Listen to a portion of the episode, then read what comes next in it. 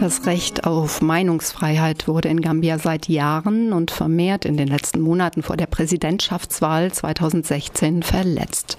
Human Rights Watch berichtete von zahlreichen Übergriffen auf Oppositionelle und Medienaktivistinnen. Die gambischen Sicherheitskräfte, allen voran die National Intelligence Agency oder auch die Police Intervention Unit, eine Spezialeinheit des ehemaligen Diktators Jammeh, haben Hunderte von Zivilisten eingeschränkt eingeschüchtert, gefangen genommen, ins Gefängnis gesteckt und auch drangsaliert. Auf der Rangliste zur Pressefreiheit steht Gambia dieses Jahr auf Rang 143 von 180 und damit immerhin zwei Plätze besser als noch vor einem Jahr, bildet aber nach wie vor eines der Schlusslichter in der Rangliste. Die Meinungsfreiheit und das Recht auf Information sind weiterhin nicht gewährleistet. Details finden sich in den Berichten von beispielsweise Reporter ohne Grenzen oder Freedom House. Many Gambian refugees were happy to see the end of 22 years of dictatorship when President Jammeh was voted out in an election last year in December. At the same time, the diaspora community feared that in future it might be even more difficult not to be sent home, more difficult to get the permission to stay in their country of choice and to get papers or asylum. Their fear is that the risk of deportation is high since the regime change might be a reason for the European administration to state that the seeking for asylum can no longer be justified. But has life changed in the Gambian after the regime change? Can we already call it a system change six months after the regime change? I welcome Nyima Jadama, a Gambian journalist who came to join us here in the studio. Hello, how are you? And um, nice that you got the opportunity to join us. Yeah, hello, good evening. Um, thank you very much, Martina, for the opportunity, and I'm happy that I am here. You have been working as a journalist in the Gambia for a couple of years. Um, you have, for instance, been um, a member, the public relation officer, and um, also the first vice president of the Young Journalist Association for the Gambia. Right. Yes, and you also have been working for the network of agricultural communicators, Assistance Social Sanctuary. So I think your experience in Gambia with journalism, with freedom of uh, press, is really an experience we would like to hear more about. Sure. What is the actual situation in the Gambia? I mean, the political atmosphere after the regime change. How would you describe it? Is it more like wait and see? Is it really hope or even disappointment? What are the prevailing feelings of the civil society?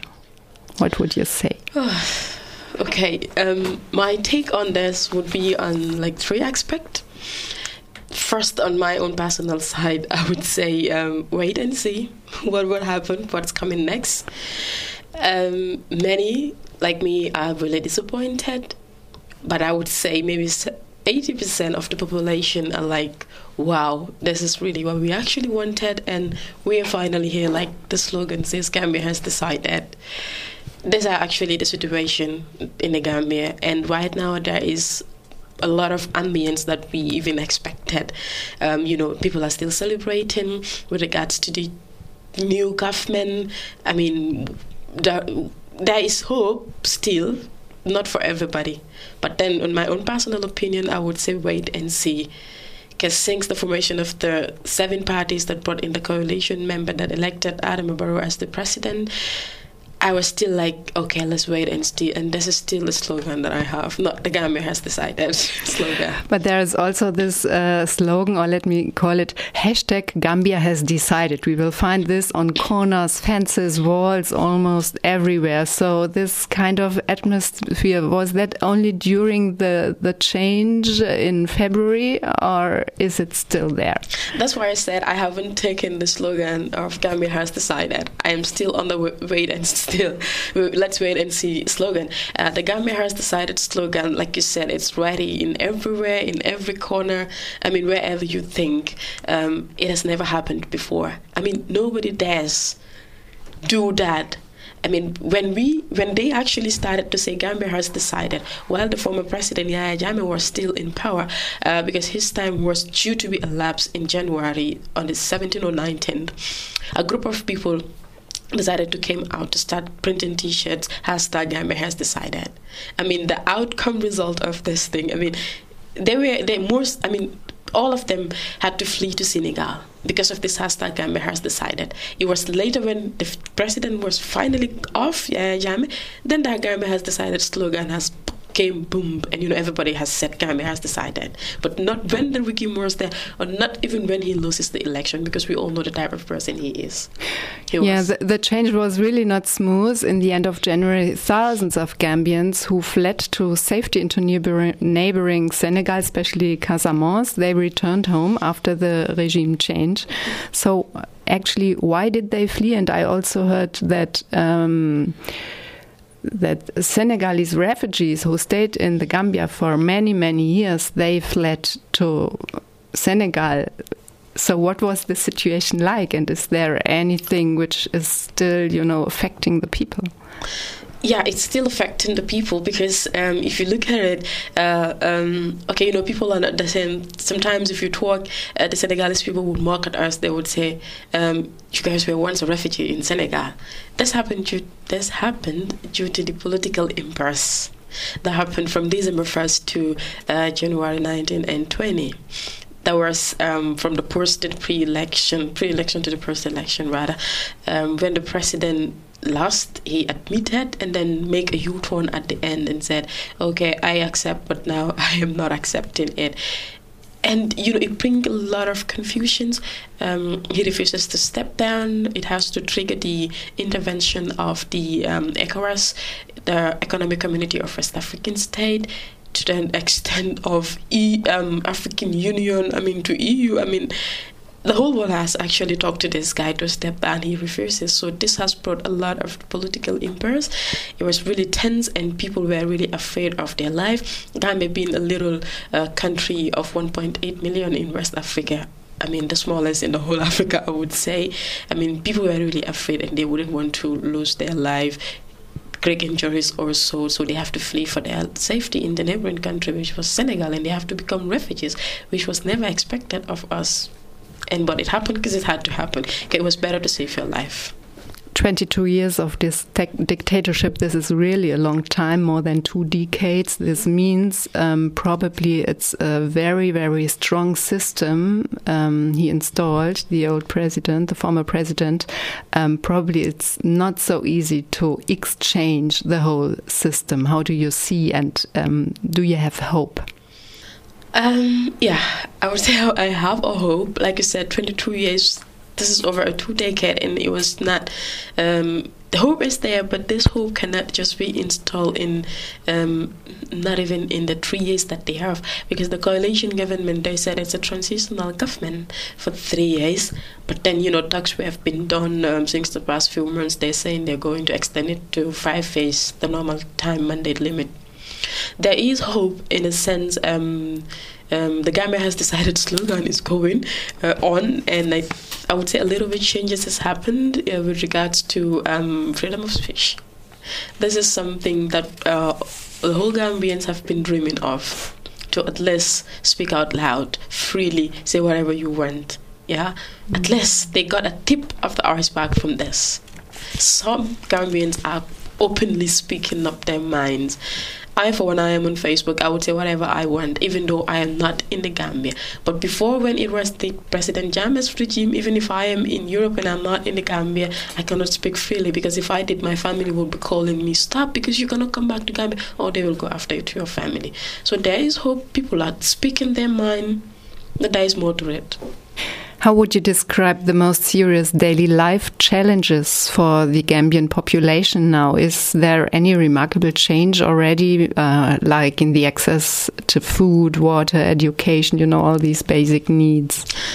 At this moment, the challenges still remain. There's absolutely nothing that has changes. Yeah. I often tell people the new government has brought no changes. It's only one changes that they've that is at this moment, this is what we say. That is the freedom of speech. At least people have the right to talk and say whatever they want. But apart from that, every day, every day you see people on the social media now I bring back our light light. That is the national electricity, water also. There is no light. School are expensive. It, it's just like still the same thing. Nothing absolutely has changed. So there is no hope for such challenges to be tackled. I think um, the government is not focusing more on this thing. Instead of them focusing on, you know, working on these challenges for its people, for our people, uh, you know, to at least be really part of the society, they focus more on revenges and so Hmm. The hope is still limited. I mean, they had only four or six months' time to change things so far. This is really a very short time. But do you recognize maybe that it's more allowed to talk about access to food, access to electricity, to education, um, whatever kind of social issues need a change? Well, actually, um, whenever people talk, they would say, give them time, give them time. They've just started six months, they cannot do everything. Yeah, we know they can't do everything in six months. But look, that giving them time, give them time, the three years or the five years would finish before we realize and they haven't done anything. You have to do pressure on them because we have a president that is too lenient. Mm-hmm. That, I mean, he is somebody that sometimes I even feel the same to talk about. I'm a Gambian, I have such a president. It's the fact. He, I mean, he's been dictated by the coalition members, I would say. So actually, they haven't done anything in their six months, and I'm really looking forward to see what they would do. It wouldn't be a surprise to me if they haven't achieved anything in three years or five years because pff, they are more up to something else than the people's interests. You already mentioned the the expression of um, the the freedom of speech is maybe something which changed a little bit, at least during the last election of the former president, the campaign. More than 90 opposition activists have been detained for participating in peaceful protests. But even years before, activists and journalists suffered from political persecution. Can you describe the situation of journalists during the last decade, let me say, and uh, during the election campaign in 2016? It was actually just tip of the iceberg because um, uh, the fear of oppression was really censored. The media was really censored, both the media activist and the political activist. It was more of the political activists that will take the tone to talk at less, you know, what they, not really what they want to say, but, you know, they will be like, okay, I'll sacrifice and say what I want to say and then tomorrow I'll go to uh, uh, he called it the five star hotel that is in mile two that is prison. Most of them ended up there. Most of its journalists were I mean gone missing, arbitrary arrest, torture. Uh, killing everything you think of was really there so it was really difficult at that time to operate um, people like us could not really do our work the way we wanted it to do because we were like really feared uh, you you have uh, such draconian laws in place that could implicate you. Um, you know, I mean, if you write something that they consider as a false information, you either pay 3000 or you go to jail in three years. And this was like, yeah, uh, these are some of the laws that was implicated. And the Gambia Press Union, which I was a member of, um, was really fighting for this since I was there in 2014, I think 2015 up till last week, I saw it on Facebook that finally, thank God, the Gambia Press Union has won the case against the state. I was like, okay, because the government is not there, but it will never happen with the Gambia government. I mean, it was um, fear of oppression. The media was really censored, but the political activists and everything was like different for now I didn't know, mm, but yeah. So winning the case was just one step, but a very important step, probably. It was an important step for us. Yeah. Let's have a look at the right to information. That means uh, looking at this uh, freedom of speech from the other side, um, the access to information for for the Gambian population. I mean, not only within the city of Banjul, but let's also talk about the rural Gambia. How important are newspapers, like print news, printed newspapers, as compared to, to radio, radio shows, and online media when we talk about access to information? Um, I think at this moment it is better than before. Uh, because uh, before, when the Ajame regime was there, um, for example, all the critical online newspapers were blocked no one got access to it. Like some of us, the journalists, would at least have the access to it because uh, we entered anonymously and they wouldn't know how we entered, even though some of our, I mean, data's been hacked. Whatever you do, they actually know this is what you're doing, but there is a way that we do it. So this has changed a little bit because after when they just took over the new government, I mean, has changed all of this thing. They have allowed them to operate freely, even though it still remained one television. There is no more, and a lot of more radio, private and commercial radio stations are still operating. The newspapers really play an important role. Before, I would say it was more dominant. Um, now they are really reporting because I've been following most of them, most of the reports that they're writing. You know, they're at least been a bit critical about government. If they say or do something that it's supposed not to be, they will talk about it, do analysis, and do. And in the former government, nobody dares to do that. So I think in this case, things are changing a little bit, and um, we don't know actually what would happen because. Um, the, in terms of the media side for freedom of speech, um, I would say I would not say it is 100% um, um, sustainable uh, because um, when the new government just took over like two three months ago, a colleague of mine who we worked together at the Young Journalists Association of the Gambia who was uh, my treasurer. He is now just last week he was elected as the president. Kebba Jeffang. Uh, this guy actually went to uh, a coverage uh, organized by this coalition regime actually they take from this coalition thing to call it a tactical tactical alliance when this national assembly election was going on. They said every coalition party must bring one party member and then we form together then have a national assembly so that we can have a majority in the national assembly because they don't want the former regime to have more say and the other one opposition party. So this was like you know, they want to form this tactical alliance and they started to split. Mm. So and it was like, hey, these people just newly come from, and now they, they they actually wanted to split. They a lot of talks were going on, and this guy went for this coverage, and to our surprise, he just stood up to ask one question: Why the tactical alliance? You guys form as a coalition party. Why not continue as that, but then become a tactical alliance? And then before his question was answered, you could hear insults, stones, and everywhere. All his shots were teared up. Do you call that democracy? Do you call that freedom of speech? It's not going. It's not working. So he was very direct. We still have a long way to go.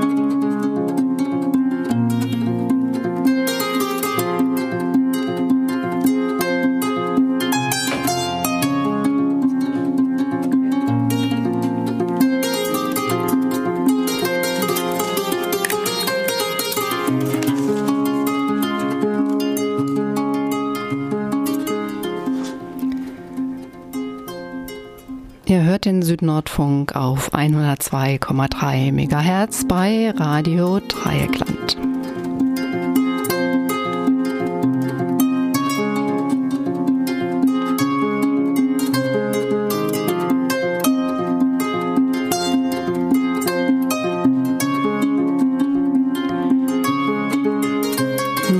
Heute hier bei uns im Studio ist Nima Jadama. Sie ist Journalistin aus Gambia und wir sprechen gerade über die Frage der Meinungs- und Pressefreiheit in dem Land, in dem es vor circa vier beziehungsweise sechs Monaten einen Regierungswechsel gegeben hat. In March, I think it was in March, the new government announced the setup of a Truth and Reconciliation Commission and offered reparations to victims to former President Jammeh's government. One of the hot topics of today is the question of when and how the Truth and Reconciliation Commission will start its work. So, what is the problem? What is the challenge actually? Actually, with regards to the Truth and Reconciliation Commission um, set up by this new government, is something that is really new in the Gambia for the first time, I would say, and few in Africa. Um, and its main aim is to repatriate um, you know, bring brought up the challenges. sorry, my voice from the um, former regime that the brutal things he has done to victims. Also, I would say they have um, already started, not formally, but people are coming out. I was watching the video. People are talking about how there are people have been missing, those that were sent to jail, how they were tortured, what they encountered, and so. Um, like I said. Um, they haven't actually it is set up but it's not it hasn't formally started working. And they said in six months time then they would announce um, who are the members who and who would be doing what and what and then this will go up till the end of this year. Then it could be finally uh, put up together and then they would start work. But currently they were um, in Sierra Leone I think to seek advice with regards to how Gambia also would you know summon its challenges to but, yeah maybe it's not a surprise that it takes time because it's very important that the civil society really trusts in this commission isn't it well the, the commission itself there is a lot um, into it with regards to the people that are supposed to run the affairs of this commission. I would give one example to one female journalist who is abroad in America, who is being appointed as the um, head of the media a lot of talks were go argument were going on that she supposed not to be responsible for that position because of so so so she was also working with the government also. And the challenges there i think um many um personally, yeah, it's good. Sometimes it's good in one way, it's bad in one way. Not bad, but then in my own personal view, it's good in another way. You know, people would be given the opportunity to, you know, speak out, you know, to be able to know exactly what really happened to their missing families or dead bodies or so. But in some other way around, I think, I mean, it doesn't really tell well. It's okay, but there are some activities that they do which which is all part of this Truth and Reconciliation Committee. I think it's not worth it uh, because somebody that was dead since 2014 or so, you have to bury out this dead body and show it in front of the television, national television, for everybody to see. You could see the bones. Okay, they were dead. That was the December 30th coup plotters from America and so that went to overthrow the government. They could not succeed. They, they, they killed them in a cold blood cell. And, you know, later two three months ago i saw this on tv i was watching the Gambia national television. You could see they're burying where, the, um, where they are buried. They have to bring them out. You could see the bones. What are they going to do with these bones? It doesn't tell well. You can just tell us okay it was there so so place. Fine but it doesn't tell well. You have to show all this. It doesn't tell well. Let's say, for for example, the kids that are washing, it's bringing so many anger. And this government, new government, I would say, they have so many anger and vengeance in them and it's more of a revenge government than really a real government. That's why i'm saying it won't work because they are not doing what they're supposed to do. They're really doing on revenge because most of the political part members were somehow you know victim or more victim from the by the gov- former government.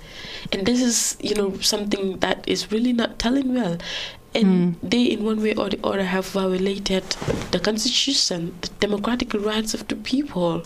A lot of revenge has been going on. Just day before two days ago the incident in Foni, the former bad place of the former president. You know the people came out to protest that they don't want to see the ECOMIG troops in their native villages.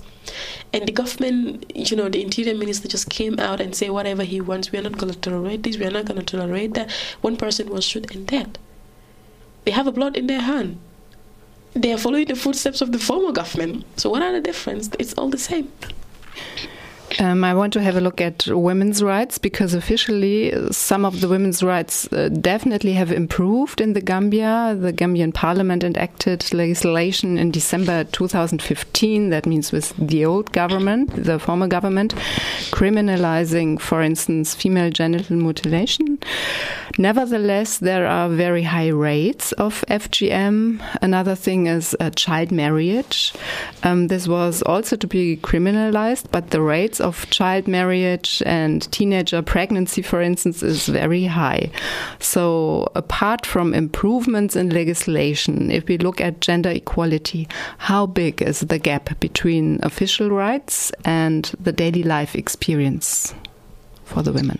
The gap in between it has um, it's gradu- I wouldn't say it's gradually going up because, like I said, the act on the child right marriage and also um, on the female genital mutilation this as some of the criminal acts that have been legalized that have been uh, you know banned since 2015 also and the former government was there. So um, the official what was your question again? The gap between the official rights and yeah the official rights the legislation and the daily life experience. What do women experience? Wow. Right now, I'm not in the country, but I would say women are really frustrated. Okay, they are actually playing uh, a pivotal role in the legislation uh, because still they have women. Um, the, the, the, the, the, the last National Assembly election, I think two three months ago, women were involved. So this is an official right that you know women are taking up still. But the daily life experiences, I think it's more or less the same because the former the new government I haven't heard of them taking any steps with regards to you know working towards uh, or you know familiarizing themselves with this um, former laws that the former regime has acted on you know to implement them to help these women also. Women are just going ahead with their daily life activities you know helping themselves doing whatever. It's more or less the same. It's just six months I mean, nothing has been done yet. We are still looking forward to what would happen. But I would really be happy to see more rights, opportunities for women. Nyima Jadama from Gambia. She has been working as a journalist there for many, many years. Actually, she stays in Germany. Right now, it's your country of choice. We will see. Thank you so much for joining us. Dankeschön es freut mich, dass ich da bin. Thank you very much. Thank you